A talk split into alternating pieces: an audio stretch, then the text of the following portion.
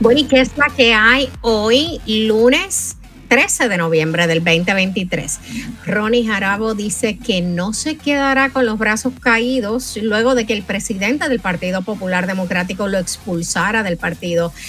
Para, sobre este tema vamos a estar hablando con la subsecretaria Yaramari Torres.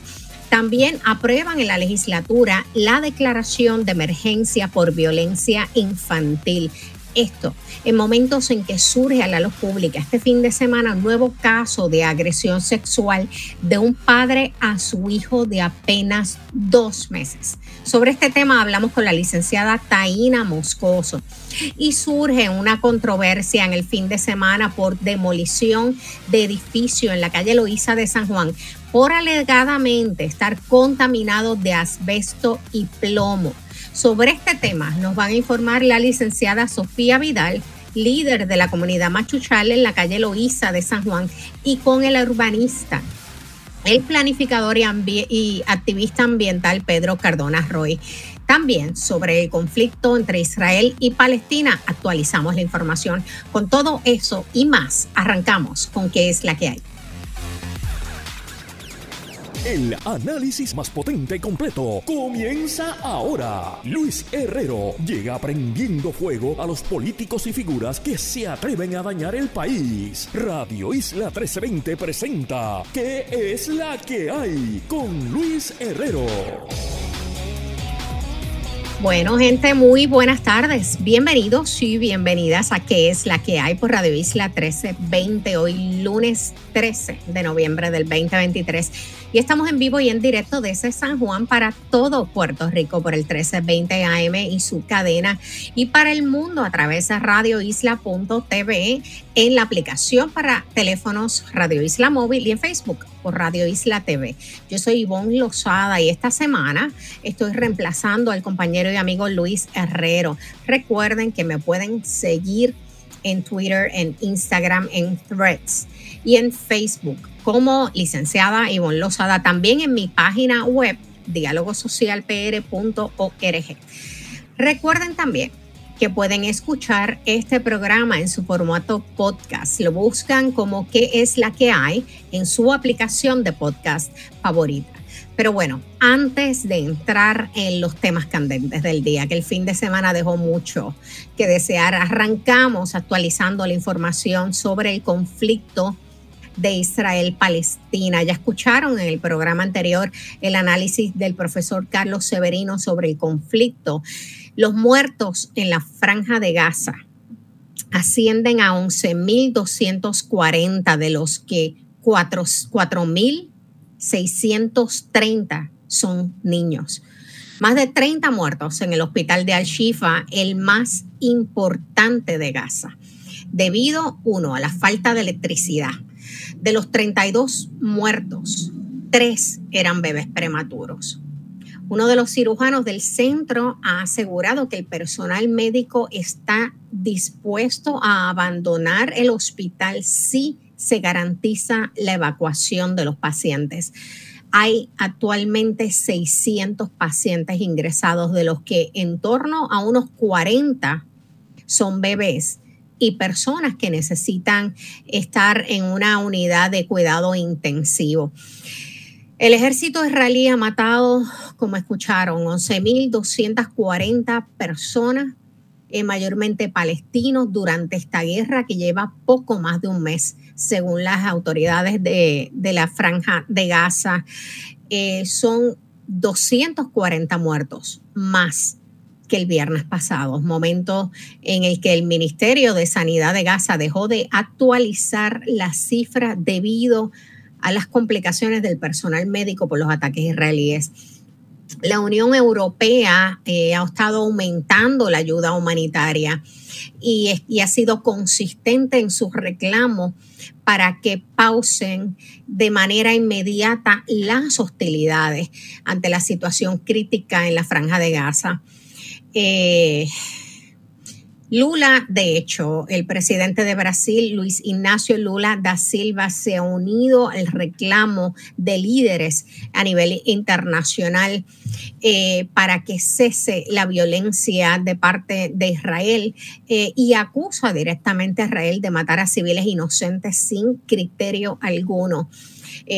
Repudiando en especial la muerte de niños como víctimas preferenciales durante los bombardeos. Lula se refirió a la guerra de Gaza durante un discurso en un acto oficial en el que volvió a condenar los actos terroristas del grupo islamita Hamas contra civiles israelíes del pasado 7 de octubre, pero señaló, a pesar de que condena los actos terroristas de Hamas, que la respuesta del gobierno israelí ha sido, ha sido igual de grave después de que los bombardeos hayan dejado sobre 11 mil muertos.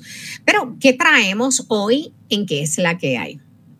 ¿Qué papelón ha provocado el ex representante José Ronaldo Jarabo dentro del Partido Popular Democrático luego de que éste participara como ustedes saben, de un evento político del Partido Nuevo Progresista endosando a Miguel Romero como candidato a la alcaldía de San Juan.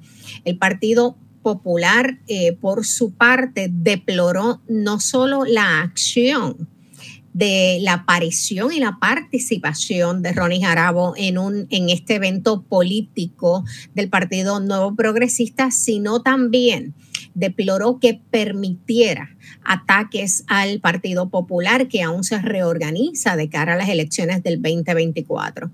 Pero eh, además, en el comunicado, el Partido Popular Democrático criticó la acción y cuestionó el calibre del ex representante como popular. En palabras del eh, presidente del Partido Popular Democrático, mientras hoy día el verdadero liderato del PPD está enfocado en reorganizar, fiscalizar y colocar el Partido Popular en posición de ganar para sacar el nefasto gobierno de PNP en San Juan y en Puerto Rico. Eh, Ronnie Jarabo se presta para un espectáculo bochornoso para un ex líder de nuestra colectividad. Es evidente que el señor Jarabo no se siente parte del Partido Popular Democrático que en varias ocasiones le dio la oportunidad de servir. Ante esta situación y la expulsión eh, que se le hiciera del Partido Popular y, del relevo de todas las posiciones que ocupa, incluyendo posiciones dentro del Comité Municipal de San Juan. Ronnie Jarabo reaccionó eh, indicando que aún no ha decidido si va a apelar la decisión, eh, que entiendo es a la Junta de Gobierno y no sé si eventualmente puede ir al Consejo General, pero adelantó que hay que agotar los remedios si uno quiere ir a los tribunales de justicia, un poco dejando eh, o dando la impresión de que esto pudiera estar llegando a los tribunales. Es interesante que luego de los hechos que motivan la expulsión de Ronnie Jarabo del Partido Popular, las primeras voces que apoyaron la, expulsión de Jarabo, las primeras voces que se hicieron escuchar apoyando al presidente del Partido Popular en, en, su acto de expulsión de Ronnie Jarabo y la cancelación, y de hecho también solicitando la cancelación de sus contratos con la presidencia del Senado, esas primeras voces todas fueron mujeres. La vicepresidenta del Partido Popular Democrático, que es la senadora Migdalia González, la ex vicepresidenta del Partido Popular Democrático y alcaldesa de Morovis, Carmen Maldonado, la subsecretaria del Partido Popular, Yaramari Torres e Ivonne Lozada. Así que eh, no me parece que esto sea una casualidad. Yo creo que hay un sentir, sin entrar en detalle, de un sector de mujeres del Partido Popular que no se sienten muy cómodas con la figura de Ronnie Jarabo dentro del partido. Pero bueno, sobre este tema conversamos en breve con la subsecretaria del Partido Popular, Yaramari González. Más adelante también eh, vamos a tocar otro tema muy importante con la licenciada Taina Boscoso y es sobre un proyecto, el proyecto de la Cámara 1333, eh, que, eh, sería, que crea la ley para declarar un estado de emergencia por violencia infantil en Puerto Rico. Esto a los fines, eh, no tan solo, dice a los fines de crear un estado de emergencia estatal, esto ante la ola de casos de maltrato infantil que han surgido en la isla de manera escandalosa. De hecho, este fin de semana, eh, la Fiscalía de Mayagüez radicó, y creo que fue ayer domingo, radicó cargos contra un hombre que presuntamente maltrató y agredió sexualmente a su hijo de dos meses de nacido. Dos meses. Agresión sexual de parte de su padre. Agresión sexual, incesto, por supuesto. Según la investigación llevada a cabo por la División de Delitos Sexuales del negociado de la policía, el infante se encontraba bajo, se bajo el cuidado del individuo, su padre, identificado como Chris Denny Cortiz Millán. Y cuando la madre llegó, regresa al hogar o llega hasta el hogar, se percata de que el menor tenía varios hematomas. Ortiz Millán alegó que el menor se había caído de la cama. Sin embargo, cuando lo llevan al hospital, un médico le diagnosticó fracturas en el cráneo y las costillas que no son compatibles con una caída y descubrió además que el infante tenía laceraciones y traumas compatibles con agresión sexual. Al imputado se le radicaron cargos por maltrato y por incesto. Puerto Rico lleva experimentando un alza dramática en casos de maltrato infantil, de violencia infantil. Y es triste ver Vamos a ver y, estaremos conversando sobre ese tema con la licenciada Taina Moscoso. Esperemos que esto no se quede, esta declaración de emergencia, en el mismo lugar, en la misma gaveta que quedó la declaración de emergencia de violencia de género en el país. Hemos repetido muchísimas veces y yo sé que les revuelca el estómago que nadie quiere escuchar sobre agresiones sexuales a menores, mucho menos a bebés y, muy, peor cuando es de los propios padres o madres. Pero esto es un tema que hay que hablar porque no podemos seguir escondiéndolo y barriéndolo debajo de la alfombra. El pasado diciembre, hace 11 meses atrás, el Departamento de la Familia, en una vista pública donde se discutían los fondos de Family First, precisamente fondos federales para atender el problema de, la violencia infantil. Eh, y por qué no acababan de llegar los fondos a Puerto Rico y por qué no se aprobaban. Bueno, eso es otro tema que vamos a discutir ahorita. En esa vista, el Departamento de la Familia tuvo que admitir que tenían a esa fecha de diciembre más de 10.000 casos de maltrato de menores sin investigar. 10.000 casos. 10.000 casos, 800 de ellos que eran del 2016, algo así. ¿Cómo es posible que nosotros tengamos el estómago para permitir que estas cosas ocurran en Puerto Rico?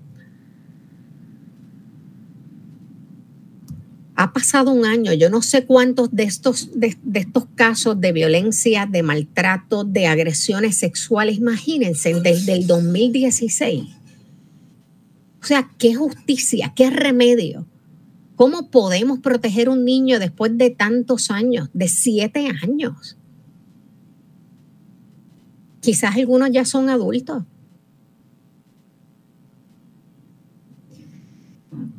Esto de verdad que es que le, sí, le revuelca, le revuelca el estómago a cualquiera. Y no hay razón para que en un país como este, abriendo, habiendo los fondos, los recursos, el expertise, la gente con talento, incluso en organizaciones sin fines de lucro que atienden expresamente casos de violencia infantil, no hay razón para que esto le esté ocurriendo a los niños en este país. no entiendo la falta de sensibilidad, la enajenación, la falta de voluntad hay en el país para atender. Oigan, este, ok, yo critiqué lo de las inundaciones y eso hay que atenderlo, pero por Dios, estos son niños. Este fin de semana fue un infante de dos meses. ¿Qué más hay que hacer para que ustedes entiendan la urgencia de, de rescatar estas vidas? Ese tema lo vamos a estar discutiendo, como les dije, más adelante con la licenciada Taina Moscoso en el próximo segmento, pero por ahora. Como les dije, tremendo papelón ha provocado el ex representante José Ronaldo Jarabo dentro del Partido Popular luego de que éste participara de un evento político del Partido Nuevo Progresista endosando a Miguel Romero como candidato a la alcaldía de San Juan. Eh, y para eh, conversar sobre este tema y que nos dé más detalle y nos ilustre de qué es lo que ocurrió y está ocurriendo y podrá ocurrir. Tenemos en línea a la subsecretaria del Partido Popular Democrático, Yaramari Torres. Buenas tardes, Yaramari. Saludos, Ivonne, y qué alegría, ¿verdad?, poder compartir contigo y con todos tus radioescuchas. Bueno, no en las mejores situaciones, pero bueno, explícanos, yo yo no te tengo que un poco explicar qué ocurrió porque yo pude presenciar en las redes sociales en vivo, eh, para sorpresa de muchos en el país, en una participación de un evento evidentemente político, evidentemente del Partido Nuevo Progresista, o pregúntenle al gobernador Pierluisi que estuvo allí validándolo como un, un evento político del PNP. Eh, tras esa aparición, no tan solo haber estado allí, sino eh, las palabras, ¿no? Eh, dichas que no se pueden recoger de Ronnie Jarabo. En ese evento le costó la expulsión del Partido Popular Democrático. Así que, ¿cuál es el próximo paso y qué es lo que está ocurriendo con relación a, este, a este caso? Pues Ivonne, en, el día de hoy, como muy bien dices, se está ya confeccionando, eh, ¿verdad? Lo, lo, que, lo que será ya eh, el escrito formal al señor Jarabo, ¿verdad? Con, todas las faltas cometidas hacia nuestro reglamento y, y hacia nuestra institución.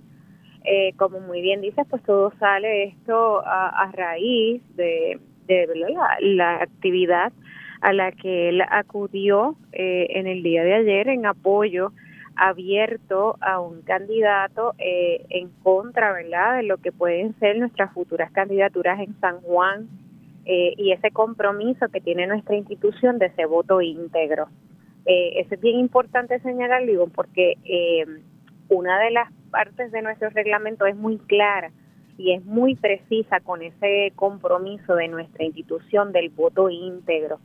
Eh, ¿Cuál es la complicación mayor que tiene eh, el señor Jarabo en esta discusión? Mira, creo que la situación más crítica es que él es parte del Comité Municipal de San Juan. Es decir, sus expresiones van directamente a afectar el liderato sanjuanero.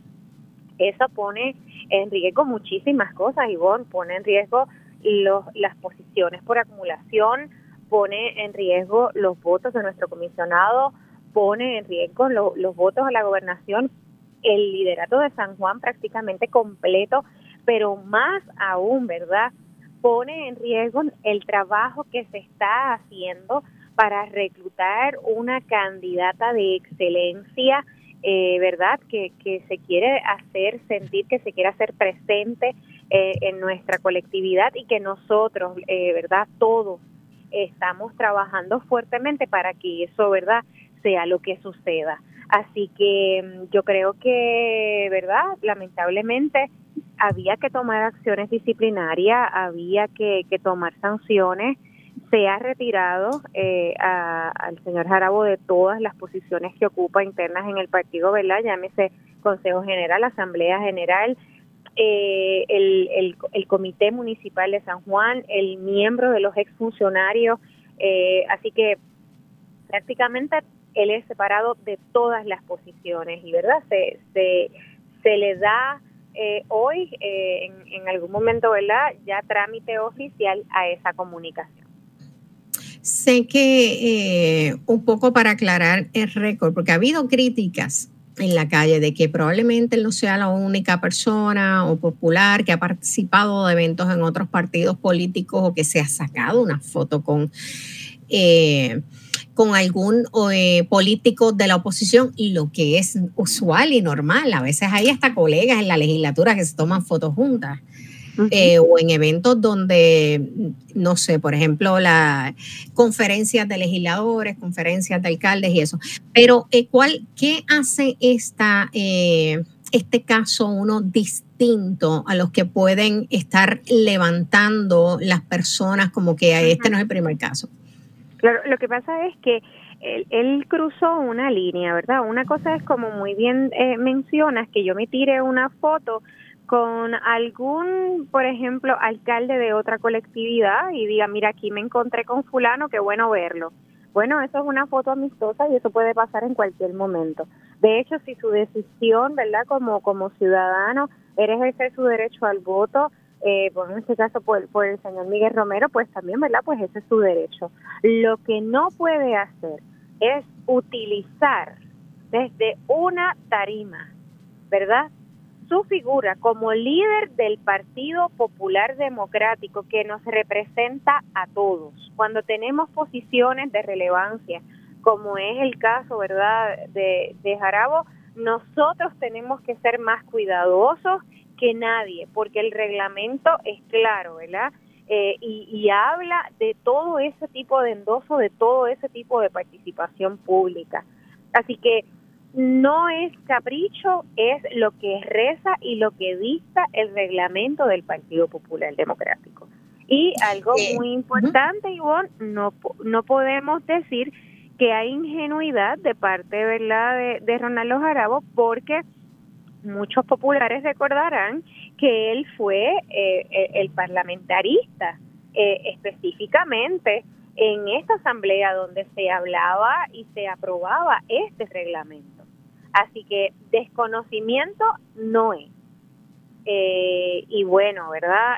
nosotros tenemos que cuidar nuestra institución y nosotros tenemos que velar que todo nuestro liderato, ¿verdad?, cumpla con todas esas disposiciones. Y tienes toda la razón, que eso es un detalle importante. Él estuvo eh, vinculado a la redacción del nuevo reglamento, así que estaba muy claro eh, con relación a las disposiciones que penalizan este tipo de conducta que las penaliza el partido. Algo que me está muy curioso, que él es parte del comité municipal, ustedes dicen, caramba, y no se dio una reunión previa con, con quien podría ser eh, eh, o se menciona como aspirante a la alcaldía de San Juan, Terestela González, y no ha dado tiempo, no se supone que él está un poco vinculado, como dicen, a ese proceso de reorganización que incluye eh, la posible candidatura de Terestela González. O sea, no se le dio la oportunidad. Por supuesto, y entonces eso un poco, ¿verdad? Como que deja la dirección del Partido Popular en un solo camino, tomar una acción disciplinaria de inmediato. Eh, Ivonne lo decía por la mañana y, no es porque ¿verdad? esté contigo en línea, pero es que lo tengo que decir. Nosotros estamos atrayendo a esta papeleta de San Juan eh, personas con unas capacidades increíbles y tú eres uno de esos recursos.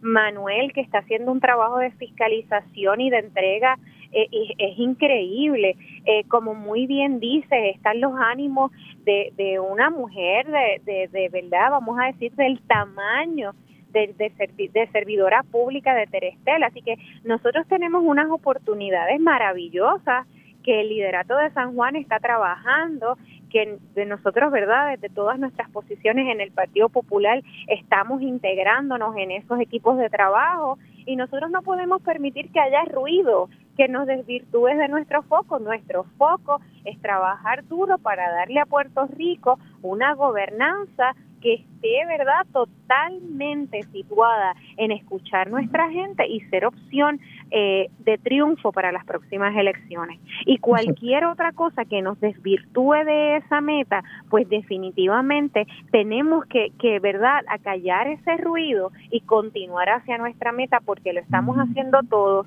lo estamos haciendo fuerte y lo estamos haciendo de la forma correcta curioso. O sea, si hubiera una intención genuina de Ronnie Jarabo por San Juan, y lo correcto era hacer las propuestas correspondientes, pero bueno, allá ellos se entienden. Eh, Yaramari, gracias por estar presente y podernos un poco actualizar cuál es la situación eh, en torno a esta controversia sobre la expulsión de Ronnie Jarabo del Partido Popular Democrático. Estaremos hablando más adelante. Cómo no, siempre a tu orden. Bueno, y gente, no se vaya, nos vamos para una pausa, pero cuando regresemos tenemos a la licenciada Taina Moscoso que nos va a traer información muy importante precisamente sobre el proyecto de la Cámara 1333 que establece una situación, un estado de emergencia por violencia infantil. Así que no se vayan, esto es ¿Qué es la que hay? por Radio Isla 1320. Regresamos aquí a que es la que hay por tu emisora Radio Isla 1320. Yo soy Ivonne Lozada en sustitución del amigo Luis Herrero, que voy a estar reemplazando, sustituyéndolo por estos días. Pero bueno, un proyecto de ley presentado por el representante eh, del Partido Independentista puertorriqueño Denis Márquez logró el aval del cuerpo legislativo de la Cámara para, y del Senado para intentar que se llegue al escritorio del gobernador Pedro Pierluisi y se firme dándole así a las agencias una serie de mandatos para eh, abordar el problema de violencia infantil. Para brindarnos mayor información sobre esta medida, tenemos a la licenciada Taina Moscoso. bienvenida, Taina, nuevamente. Hola, hola. Buenas. No estoy segura, ¿se aprobó en los dos cuerpos ya o solo en la Cámara? No, solamente se aprobó en la Cámara, ahora pasa a Senado. Ok. Eh, se trata del proyecto 1333 y es un proyecto que eh, lo que se solicita es la declaración de estado de emergencia con relación al maltrato infantil y juvenil. Es un proyecto bastante comprensivo eh, porque se ha preparado con mucho cuidado por organizaciones que trabajan directamente con esta, con esta problemática? Me preocupa el hecho, me preocupan varias cosas con esta medida. Sé que lo que pretende es eh, declarar un estado de emergencia por violencia infantil. Uno, si se aprobó en Cámara, no se ha aprobado en Senado, no sé por dónde va la sesión y si esto se queda hasta enero o se quedó en trámite en Senado, porque no estoy al tanto de cuál, es, cuál era el último día para aprobar medidas legislativas. Si ya pasó, se quedaría pendiente para enero. Un asunto tan importante como este, que el gobernador podría adelantarse y mediante, orden ejecutiva, podría estar eh, eh, declarando un estado de emergencia. Me preocupa eso, uno, que no se le dé la urgencia que tiene sobre todo, mire el caso de este fin de semana. Un padre, agresión sexual contra su hijo de dos meses, por Dios. O sea, esto, y esto está pasando demasiado, mucho más de lo que quisiéramos y mucho más de lo que los medios de comunicación eh, nos informan. Me preocupa el hecho de la experiencia del Comité PARE y la declaración de emergencia por, la, por violencia de género también, que no vaya a caer a, tener el mismo, el, mismo, el mismo fin. Sí, ah, este proyecto de ley tiene para, para contestar a dos eh, asuntos que has mencionado. Eh, yo tengo la confianza de que va a poder eh, adelantarse porque por lo menos en la Cámara se aprobó 45 votos a favor y ninguno en contra. Así es que sí hay una, eh, un compromiso ¿verdad? con relación a la seriedad de este asunto eh, de parte de la Cámara y pasaría ahora al Senado para que ellos hagan la evaluación.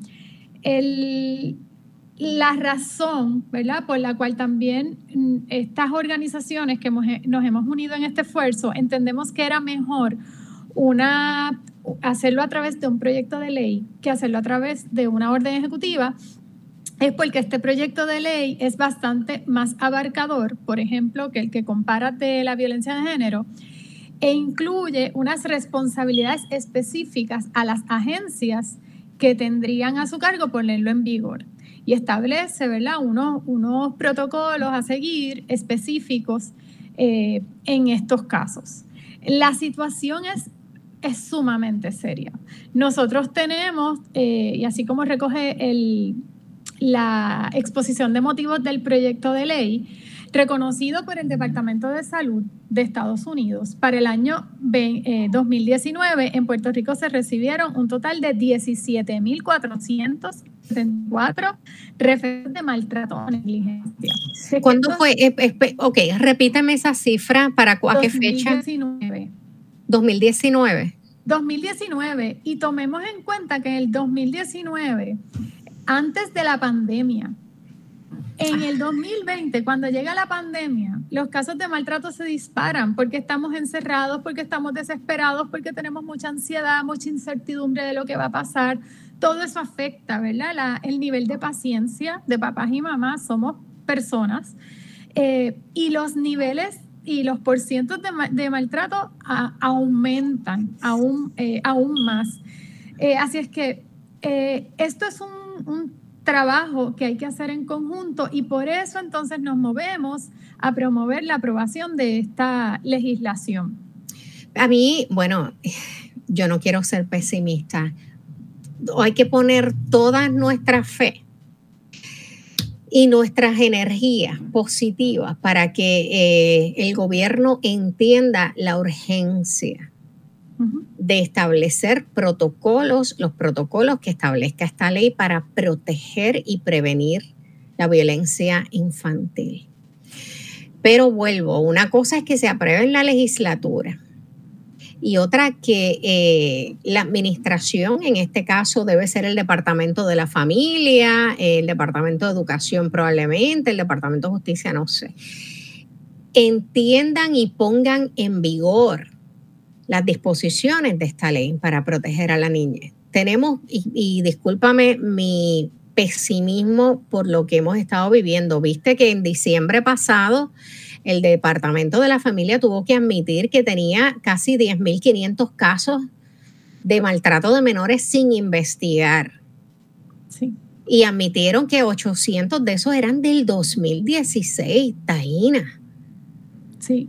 O sea, ¿cómo? Mira, Esto es tan serio y necesita tanta atención que nosotros, yo hablo, ¿verdad? Por la coalición eh, Paz para la Niñez.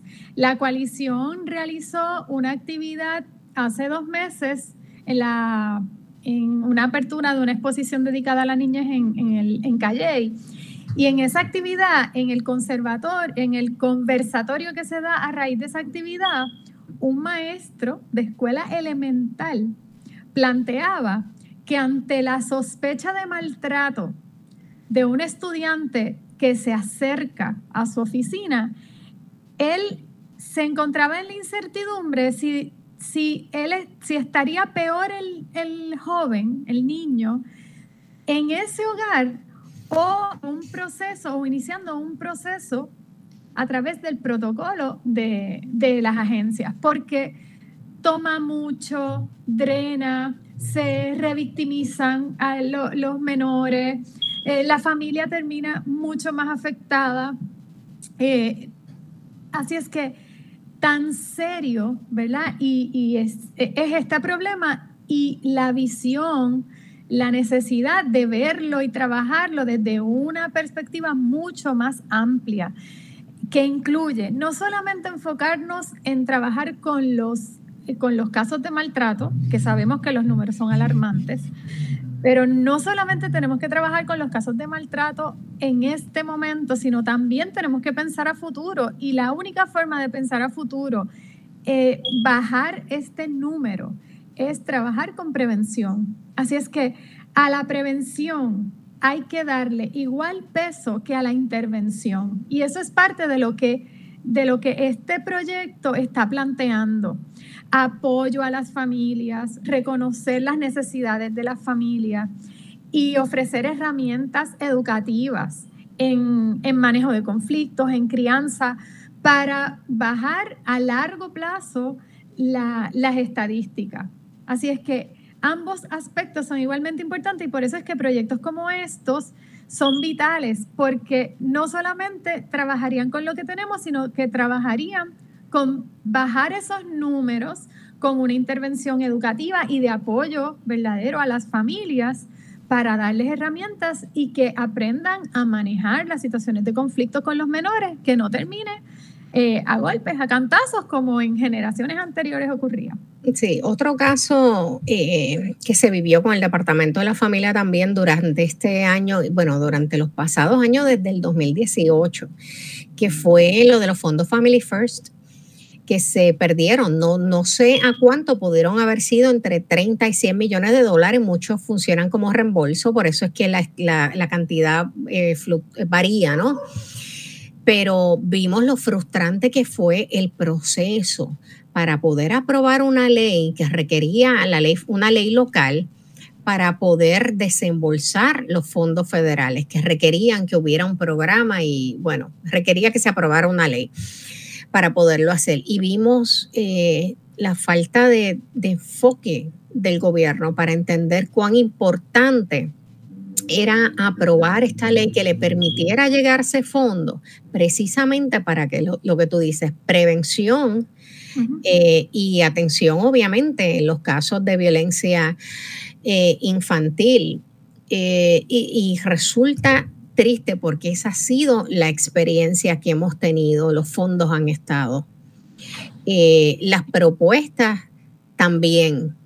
Eh, vemos ahora, vamos a ver las propuestas que tiene este proyecto y si finalmente se aprueba ahora o tenemos que esperar a enero para que sea considerada en la próxima sesión, lo cual es triste, porque yo creo que mucho pudiera adelantarse eh, a través del Ejecutivo. Esto no hay que legislarlo, el, Ejecutivo puede actuar, ha tenido los recursos, tiene el Departamento de la Familia, esto es obligarlos a hacer algo.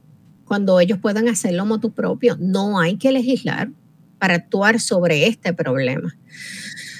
Pero bueno, pues mira, para, para concluir, nosotros tuvimos una, fuimos invitados, eh, muchísimas organizaciones, sobre 30 organizaciones, fuimos invitados hace dos semanas a la legislatura a una cumbre eh, con relación a la violencia infantil.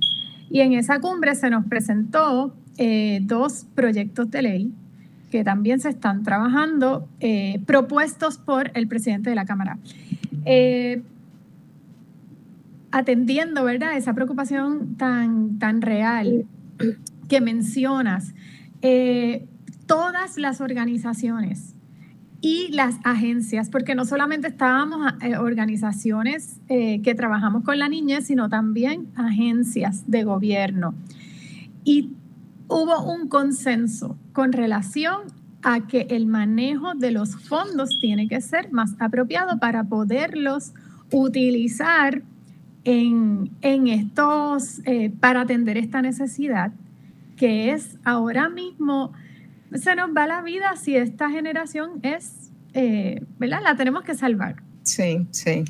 Bueno, eh, gracias por todo el trabajo que ha estado haciendo y por traernos esta información tan importante para seguir. Pero bueno, seguimos hablando. Nos tenemos que ir a una pausa. Cuando regresemos se integra el programa la licenciada Sofía Vidal, líder de la comunidad, comunidad Machuchal en la calle Loíza de San Juan, y con el urbanista, el planificador y activista ambiental Pedro Cardona Roy. Así que no se vayan. Esto es que es la que hay por Radio Isla 1320.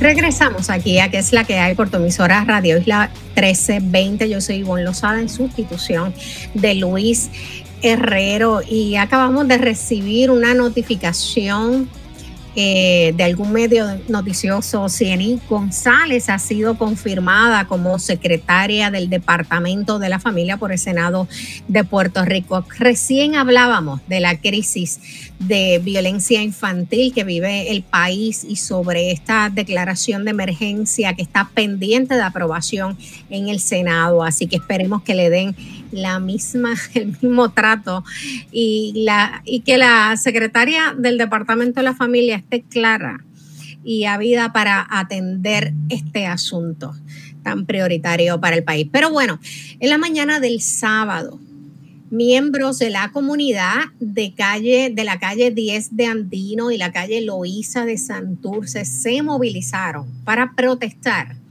por la demolición de un edificio, pero no porque se demolía, sino porque según pruebas de la misma comunidad, de los vecinos de la comunidad, este edificio está contaminado con asbesto y plomo. Para conversar sobre este, esta situación que está afectando a la comunidad de la calle Loíza, y que los mantiene en vilo, nos acompaña la licenciada Sofía Vidal, líder comunitaria de la comunidad Machuchal, por vía telefónica. Licenciada Vidal, buen buenas tardes. Buenas tardes, señora Lozada, ¿cómo está? Estoy ella su radio audiencia. Buenas tardes a todos. Y también nos acompaña el urbanista, el planificador Pedro Cardona Roy. Bienvenido, Pedro. Gracias nuevamente por estar aquí con nosotros. Buenas tardes para ti y a la audiencia. Eh, licenciada Vidal, explíquenos qué fue. Yo estaba en el Colegio de Abogados en la reunión de Junta de Gobierno del colegio cuando nos llegó una notificación precisamente de vecinos de la comunidad que se estaban movilizando ante eh, lo que entendíamos de primera mano que era la demolición de un edificio. Así que un poco usted que estuvo allí, eh, explíquenos qué es lo que está, qué ocurrió y cuáles son eh, los peligros inminentes en este momento. Bueno, en, específico, cuando yo llego al área, yo vivo por el área, estaba caminando a, a, mis perros cuando llega la notificación de la comunidad sobre lo que está sucediendo. Y yo llego específicamente a la calle 10 de Andino y me doy cuenta que hay dos camiones de remoción de escombros y la máquina esa grande amarilla que están ahí, los dos camiones están efectivamente bloqueando el tránsito en la calle 10 de Andino. Eh, hay una particularidad, eh, además de que está la égida al lado de donde se estaban realizando los trabajos, era, era sábado por la mañana. La acera de la calle 10 de Andino está bien dañada hace mucho tiempo. So, las personas envejecientes de la égida, los sábados para hacer sus diligencias o para desayunar, tienen que se ven obligados a tirarse por la calle. Pues el sábado por la mañana se ven particularmente obstaculizadas su eh, camino, el camino que tienen porque no les han arreglado la acera en la calle y la calle estaba tapada con materiales y, equipo de construcción. El, había ya una compañera allí solicitándole a los contratistas los permisos de valla y de cierre de calle, que son dos de los permisos que se requieren para cerrar la calle, para cerrar la acera que estaba sucediendo en efecto. Eh, los contratistas no se lo produjeron. Ahí yo entonces acompaño a mi compañera Zulma Rodríguez a solicitarle a los contratistas eh, el permiso de valla, el de cierre de calle. Ellos no lo dan. Eh, y entonces, basado en que no dan los permisos y en que había un ruido de construcción y una carretera bloqueada, pues llamamos a la policía municipal. La policía municipal llegó, eh, llegaron seis oficiales y pues yo vi seis oficiales llegar y yo pensé pues estamos en problemas nosotros. Eh, pues para mi sorpresa, inicialmente la policía municipal venía y vino a pedirle los permisos a los contratistas. Cuando pasan como 40 minutos y ellos no producen esos permisos, eh, vienen los oficiales a donde mí, los seis, y me, me indican que, que habían recibido información de que tenían, de que los permisos los había de arriba y que podían hacer todo. Este, pues nada, eh, los policías municipales yo les dije, pero es que aquí hay unas querellas también sobre el código de orden público en cuanto a el ruido. Yo estoy haciendo mi parte, ejerciendo mi deber ciudadano de evitar o de hacer, de, colaborar y querellar a las autoridades ruidos innecesarios, inesperados, insuscitados en un radio de 100 metros de una égida. Y lo, la policía municipal se fue sin expedir eh, multa por violación a, al Código de Orden Público y con, con unos sin tener prueba de que los permisos que la comunidad estaban pidiendo se tenían. Luego entonces de que se fue la policía municipal, entonces unos 20, 30 minutos después llegó la policía estatal. Pero lo que llegó la policía estatal, la construcción se reanudó y la única forma que se pudo parar fue literalmente sentándonos en la valla. Okay. Okay. De hecho, hoy, eh, Cardona, eh, hoy salió un artículo de la EPA precisamente que estaban hablando sobre eh, programas para alertar sobre edificaciones que en este caso estuvieran contaminadas con plomo. En este caso es asbesto y plomo. ¿Cuáles son las consecuencias para la comunidad y para los trabajadores que de, los contratistas que estaban con la demolición? que tenía a cargo la demolición. Es, es, importante que cuando existe presencia de asbesto y de plomo, aquí hay un riesgo a, a la salud que, está probado, ¿no? Y por lo tanto, los empleados tienen que cumplir con las normas de OSHA y eso incluye el que estén totalmente cubiertos para que ninguna parte del cuerpo esté expuesta a estas eh, a, estas sustancias, ¿verdad?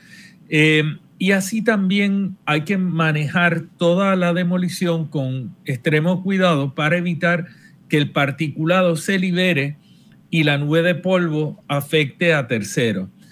Y el agua que no vaya a parar en alcantarillas y sistemas pluviales que puedan estar descargando en cuerpos de agua no manejados y que pudieran entonces enfrentarse a, fuentes de agua potable o incluso plantas de tratamiento donde lleguen estos contaminantes sin haber sido interceptados y manejados eh, de, forma de acuerdo al protocolo. ¿no?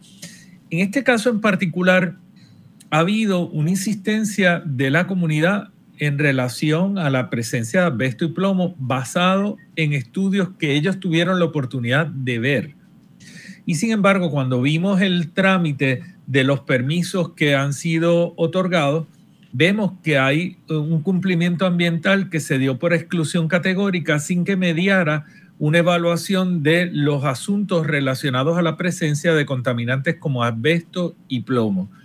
Y el eh, permiso no tiene evidencia de que esto entró en consideración. Caramba, este casi nos ha ido el segmento. Eh, estoy consciente, por lo menos la información que se desprende de los medios, que el municipio de San Juan todavía no ha contestado con relación a esta situación y no han tomado medidas. Sé que está en desarrollo todavía. Me gustaría mantenerme en contacto con ustedes, tanto eh, el urbanista y planificador Pedro Cardona Roy como la licenciada Sofía Vidal y la licenciada Taina Moscoso, que también es líder comunitaria de la comunidad Machuchal, para ver qué ocurre durante estos días, sobre todo por el peligro que representa para los vecinos de la comunidad. Así que gracias a ambos que se nos ha ido el segmento eh, por esta información y nos mantenemos en contacto. Un abrazo a ambos. Muchas gracias, buenas tardes. Bueno, gente, hasta aquí ha llegado el, programa de hoy. Se nos ha acabado el tiempo a la audiencia, como siempre. Gracias por permitirme compartir con ustedes hoy. Pero no se vayan, porque por ahí viene el informe del tiempo con su Hailey López Belén. Recuerden sintonizar mañana a qué es la que hay nuevamente por Radio Isla 1320. Que tengan un excelente lunes.